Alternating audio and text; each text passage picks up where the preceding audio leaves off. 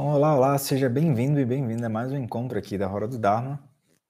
Para quem não me conhece, meu nome é Roberto e a gente vai falar sobre esse tema, né? Que é o tema das relações. É, é o seguinte: a minha ideia não é focar nas dificuldades, nas dores e por aí vai, né? A minha ideia aqui nesse vídeo, que é um vídeo curto, é tentar trazer para a gente uma nova forma de olhar para as relações, né? Então, essa questão das relações, relacionamentos, né? É como se a gente é, tivesse é, sempre no PROCON ou no Reclame Aqui. Né? Sempre que a gente fala de relacionamentos, tem sempre uma queixa sobre como deveria ter sido ou como deveria ser. Né? É, deixou uma toalha em cima da mesa, né? Aqui eu estou falando de relacionamento como se fosse um relacionamento íntimo, né? Mas poderia ser qualquer tipo de relação, né? Então, quando a gente fala em relacionamento, a gente vai ver que, na verdade, as nossas queixas e as nossas, as nossas preocupações são sempre em relação ao autocentramento como se a gente não conseguisse ver a outra pessoa como ela é de fato. A gente simplesmente vê a outra pessoa dentro dos nossos jogos emocionais.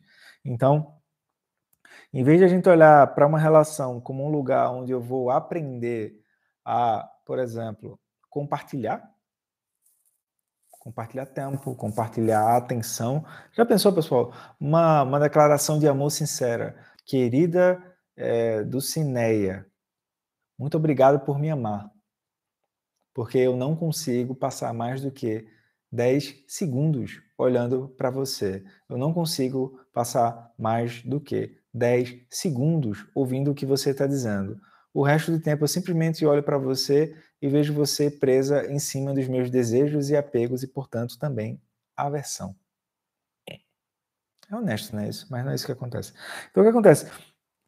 Um relacionamento, em vez de a gente estar num relacionamento para aprender a soltar as nossas fixações, né? Para ver o outro não como a metade da minha laranja, né? Mas para ver o outro simplesmente como aquilo que eu, que eu, eu posso, aquilo que eu já tenho oferecido e que siga sendo assim, e é aquilo que eu preciso melhorar, porque enfim, é, eu não nasci perfeito, eu estou em construção, né? Eu não vou achar que a natureza passou mais tempo é, me desenhando, né? Passou mais tempo me projetando, na verdade.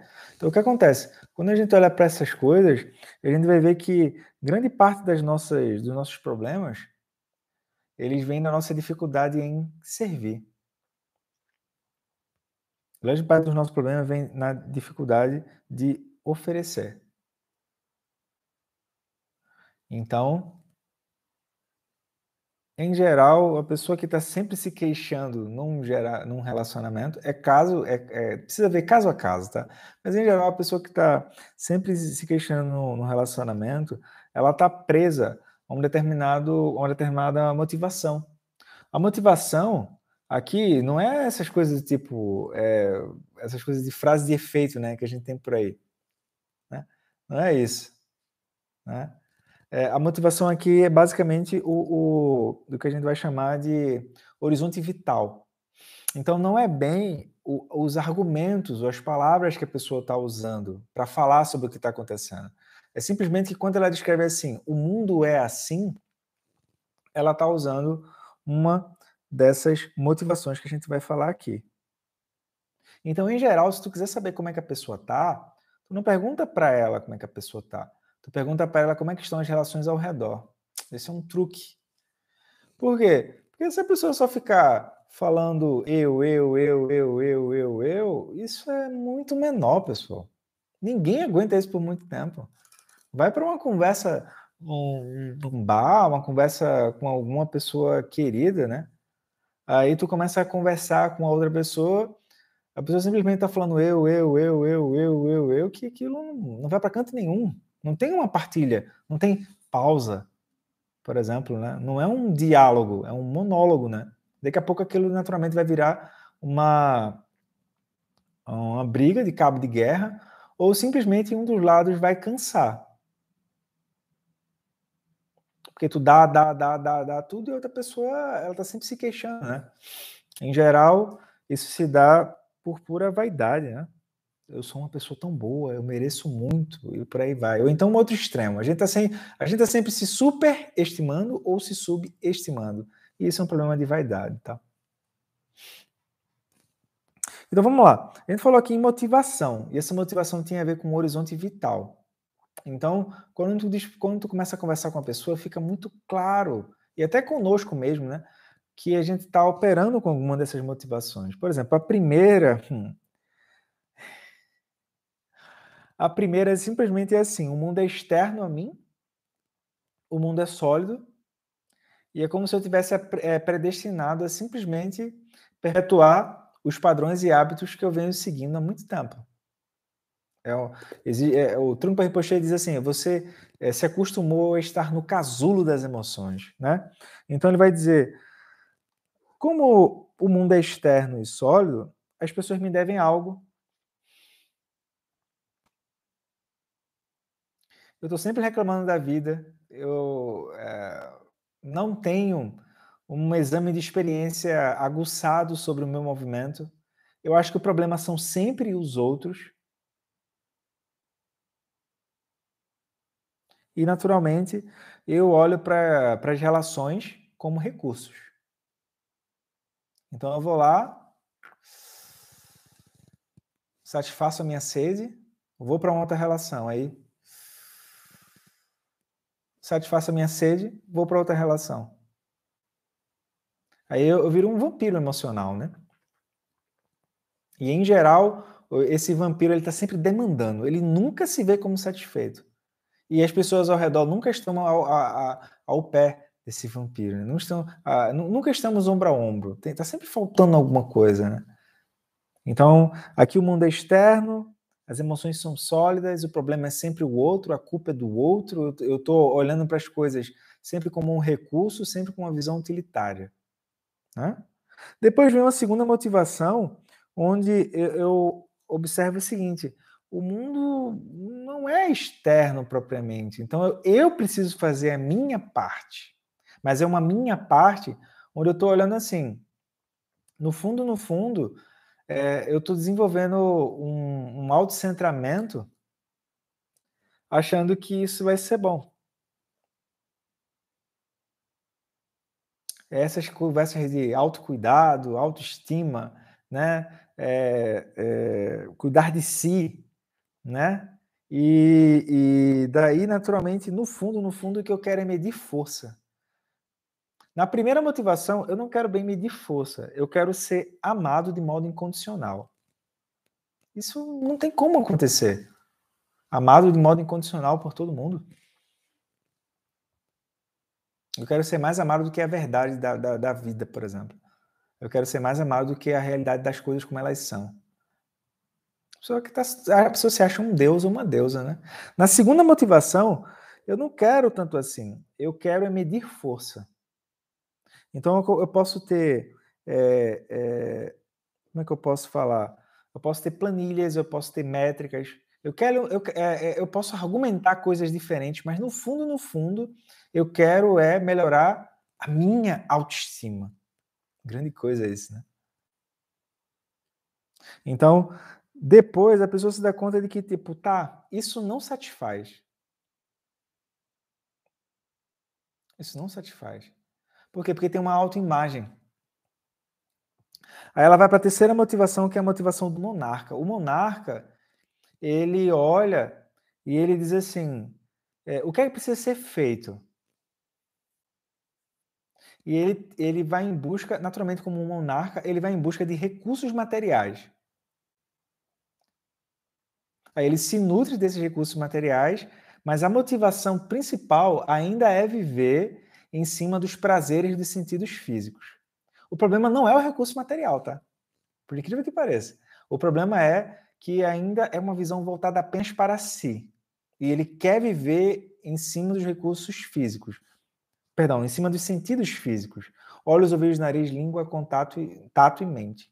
E aí o que, é que ele vai fazer? Ele vai desenvolver habilidades e estratégias para construir essa realidade do monarca, onde ele ou ela é a monarca, né? A pessoa se torna então monarca naquele lugar. Aí a pessoa vai, vai, vai, vai, vai, vai, vai, vai, vai. Aí talvez ela possa ter um burnout, talvez ela possa ter uma síndrome de alguma coisa. Aí ela, pá, depressão. Por quê? Porque o corpo não foi projetado para isso, a mente não foi projetada para isso. Ainda assim acontece. Então ela se dá conta de que, peraí, e se eu usasse ainda assim os recursos como monarca, mas eu vou servir? Então ela se dá conta de que o mundo ele é feito de relações. É muito profundo, pessoal. Parece que o que eu estou dizendo aqui é uma, uma babaquice, mas é muito profundo. A própria pessoa descobrir que o mundo é feito de relações. E ela se dá conta de que, então, se ela estiver nos lugares onde ela está servindo, a vida dela melhora, a vida das pessoas ao redor melhora. Observa que nessas três primeiras motivações que a gente falou, é uma motivação muito estreita, né? A pessoa só está só tá focando na própria felicidade o tempo todo. O tempo todo. A partir do servir, ela simplesmente vai chegar nos lugares e ela vai tentar oferecer. Ela pode sim oferecer recurso material, não é esse o ponto, mas pode sim. Mas ela ela está oferecendo. Ela não está mais nos lugares, nos lugares apenas demandando, como um vampiro emocional. Ela está nos lugares e como que eu posso oferecer? Uma vez, ah, quando minha mãe tinha acabado de falecer, eu fui, eh, eu fui eleito inventariante, né?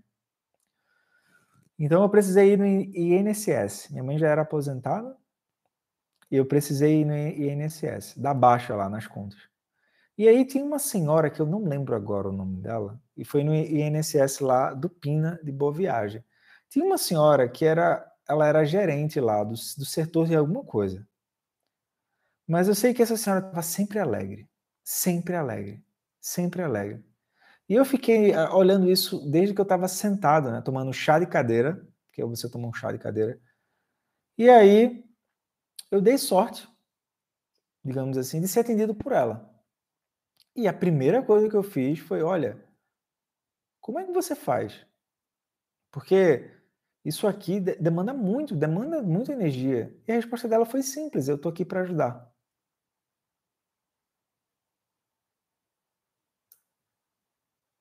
Eu estou aqui para ajudar. Estou aqui para servir.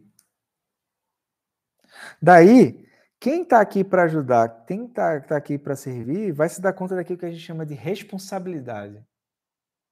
As outras três motivações elas não ligam muito para a responsabilidade, porque elas só estão focadas em si o tempo todo. Porque eu, porque eu, porque eu. O servir, agora eu vou olhar como que eu posso ajudar. Eu estou olhando o outro. Também, tá? Também. É uma via de mão dupla, pessoal. É uma via de mão dupla. Não é apenas de um lado, não. Quem está apenas de um lado tá, tá frágil. Quem está apenas de um lado não não está apto ainda a andar no mundo. Porque é uma pessoa que, por exemplo, ela vai se descrever como sendo uma pessoa boa, e daí? E aí ela sofre um acidente de carro. E ela vai dizer: Nossa, mas como eu sou uma pessoa boa, por que isso aconteceu comigo? Mas o que, é que tem a ver uma coisa com a outra?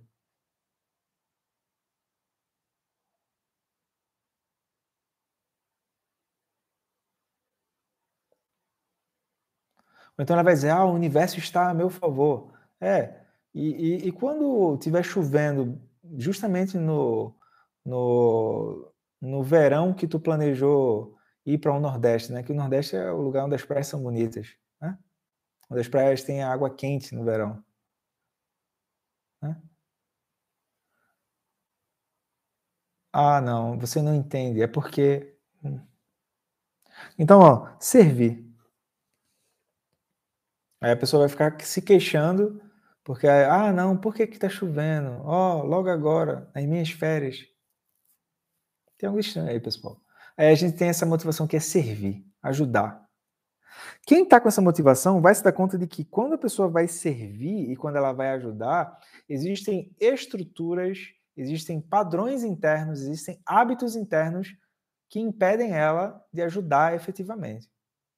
Ou então, ela se dá conta de que ela gostaria de ajudar, mas não sabe como direito, porque os meios hábeis dela, meios hábeis significa formas de ajudar o outro, formas de chegar ao outro. Os meios hábeis dela estão sendo limitados por regiões de apego que ela não tem consciência ainda. Então, vem a questão da vida contemplativa. Aí, naturalmente, dentro da vida contemplativa, a gente inclui a contemplação sobre a morte, a finitude, o que é que a gente, em busca de uma vida mais significativa e por aí vai, tá? Dentro dessa vida significativa, a gente vai enfatizar, então, a, a prática de chamata e a prática de vipassana. Roberto, o que é que isso tem a ver com relações? Tem tudo a ver. Porque quando você, quando você se dá conta que você está no mundo para servir e você se dá conta da interdependência natural das coisas, você se dá conta de que não tem como. Nós somos seres de relação. Quando a gente se sente sozinho, por exemplo, significa que a gente está esquecendo da interdependência. Provavelmente a gente está em uma das três motivações que a gente falou lá. Ou a gente está carente para cacete, ou a gente está querendo medir força com as outras pessoas, ou a gente está tão viciado em querer mais e mais e mais de bem material, sem ter uma visão lúcida sobre o que fazer sobre esse bem material, que a gente se torna refém daquilo e a vida segue, né? Aí a gente vai se sentir sozinho, naturalmente.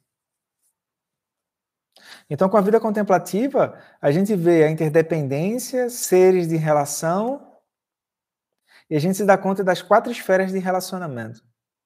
Por exemplo, quando eu digo eu, é eu, eu e o outro, eu social, eu e a natureza. Eu esqueci o nomezinho, pessoal, mas é um nomezinho em, uh, de matemática, eu dei aula de matemática já, mas é, é para dizer que o, o centro é o mesmo para essas quatro esferas. Então tem um centro aqui e essas esferas vão ao redor uma da outra e eu vou transitando por aquilo.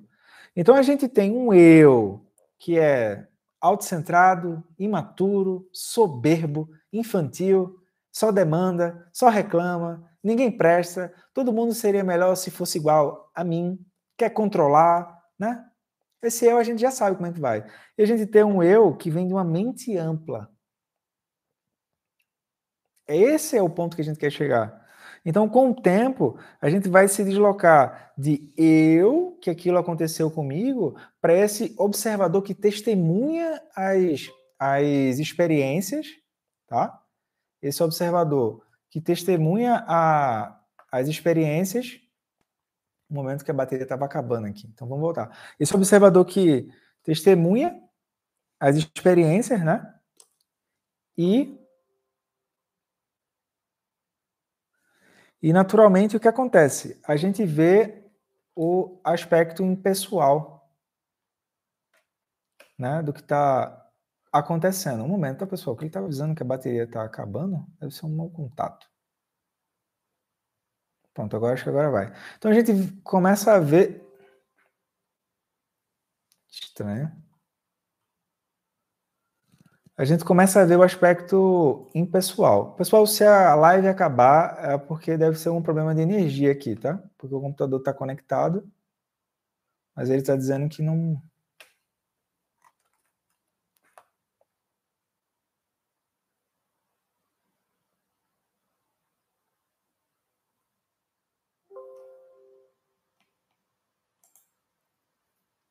Um momento, deixa eu ver se eu consigo ver o que, que é.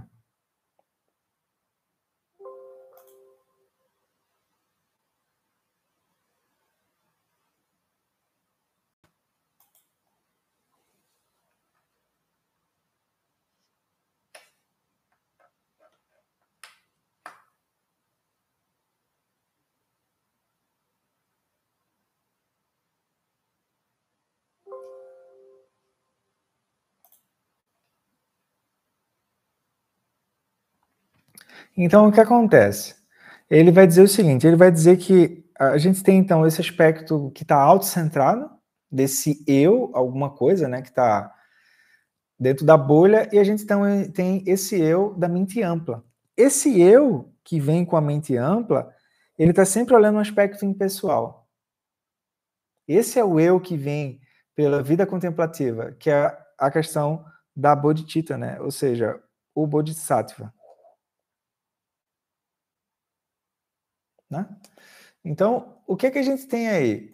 A gente tem essa questão que é a forma como a gente se dá nascimento é o lugar que a gente também vai dar nascimento aos outros. Coemergente. E isso tem a ver com o movimento da nossa energia.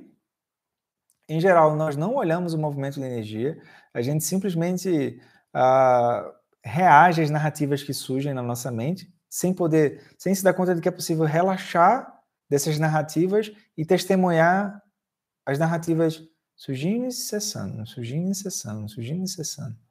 E desse silêncio vivo, dessa quietude, a gente então começa a se é, desconectar, digamos assim, do, do das, das, das, responsividades né, dos pilotos automáticos em relação a olhos, ouvidos, nariz, língua, tato e essa mente dual né? E a gente então começa a gerar autonomia de energia. Com essa autonomia de energia, é muito mais fácil andar no mundo. Porque daí, com energia autônoma, eu agora começo a entender melhor, por exemplo, isso que eu chamo de eu. Isso está dissecado pelas oito consciências, pessoal. Que são ah, as, as cinco consciências dos sentidos físicos, a consciência aflitiva, a identidade, e a Laia Viginana, que é o depósito de consciências. Aí, quando a gente purifica a identidade e a Laia Viginana, o que é que surge? A gente começa a ver Prajnaparamita, cinco sabedorias, Vajrasattva e assim por diante. Então, o que acontece? Quando a gente fala assim aqui de, de quatro formas de usar, naturalmente a gente está falando da sabedoria da causalidade. Essa sabedoria da causalidade, ela vale muito a pena a gente ver o especial que tem aqui no canal. Eu posso botar nos comentários depois sobre as cinco sabedorias. Então, a sabedoria da, da causalidade, ela vem precedida pelas cinco sabedorias, né? Então, a sabedoria da causalidade, ela vem pela sabedoria do espelho, sabedoria da igualdade, sabedoria discriminativa e sabedoria de Dharmata. Tá? Então, o que acontece? Quando a gente vem aqui falar, então, sobre relações, a gente vem falar sobre a questão do quê? As quatro esferas de relação. Então, ao invés de eu olhar para o outro como se o outro fosse um fardo, eu olho para o outro como se o outro fosse um espelho daquilo que eu estou portando dentro. Por isso que a primeira sabedoria é a sabedoria do espelho. Então, aqui, ó, eu começo a entender que pela sabedoria da causalidade, na ação, eu preciso desenvolver a ação de poder, que são as quatro formas, né?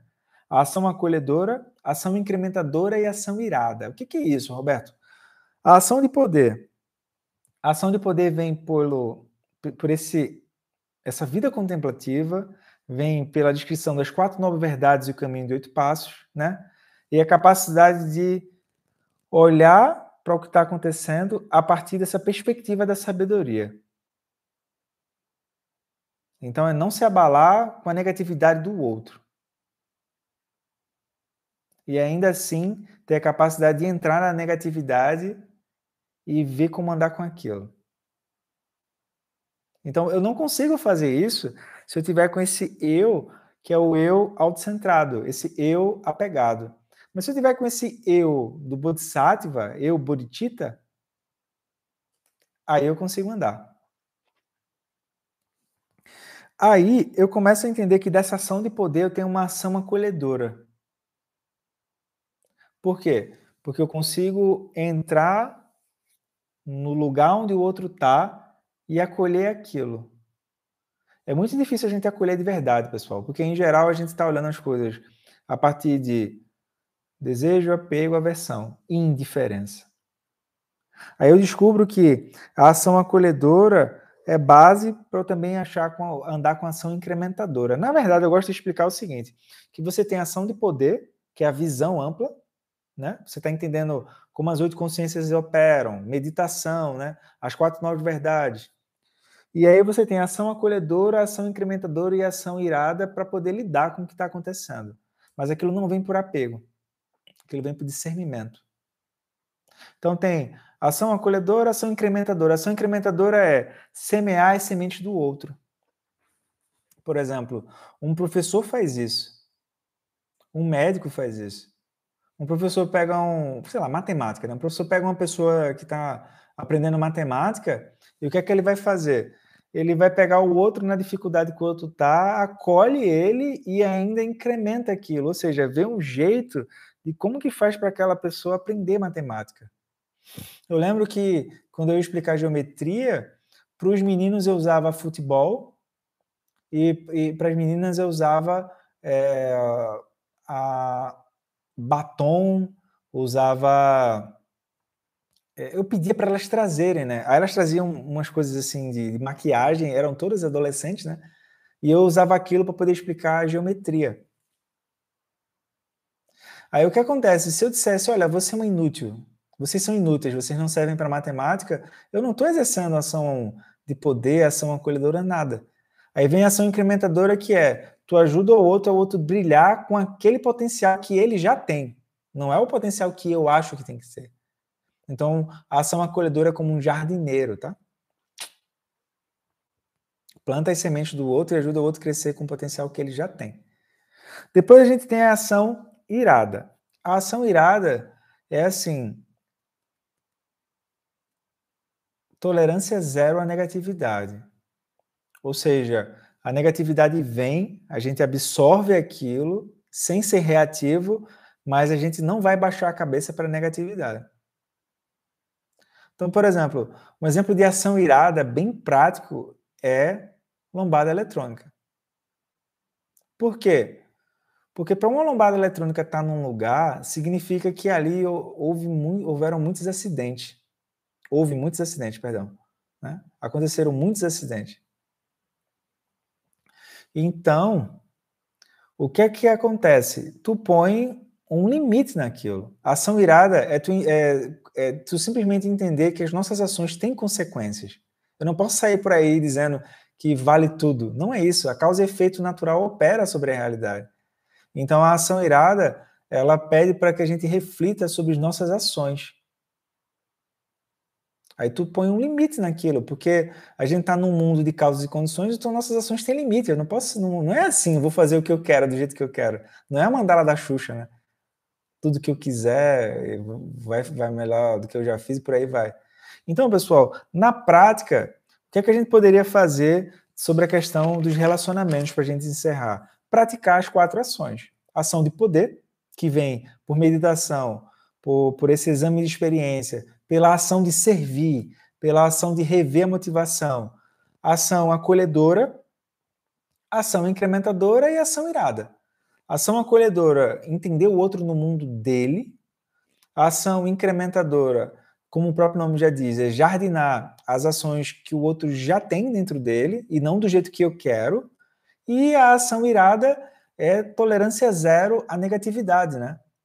Ou seja, se eu estou entendendo a causa e efeito natural das ações, eu não vou perpetuar aquilo. Por quê? Porque aquilo vai produzir sofrimento ou para mim ou para as outras pessoas ao redor. Tá? Então é isso. Eu espero ter ajudado. Eu agradeço aí a paciência pelo problema técnico que teve. Fico por aqui e até a próxima no Giro da Roda do Dharma. Tchau, tchau. Tudo de bom para vocês. Boas práticas.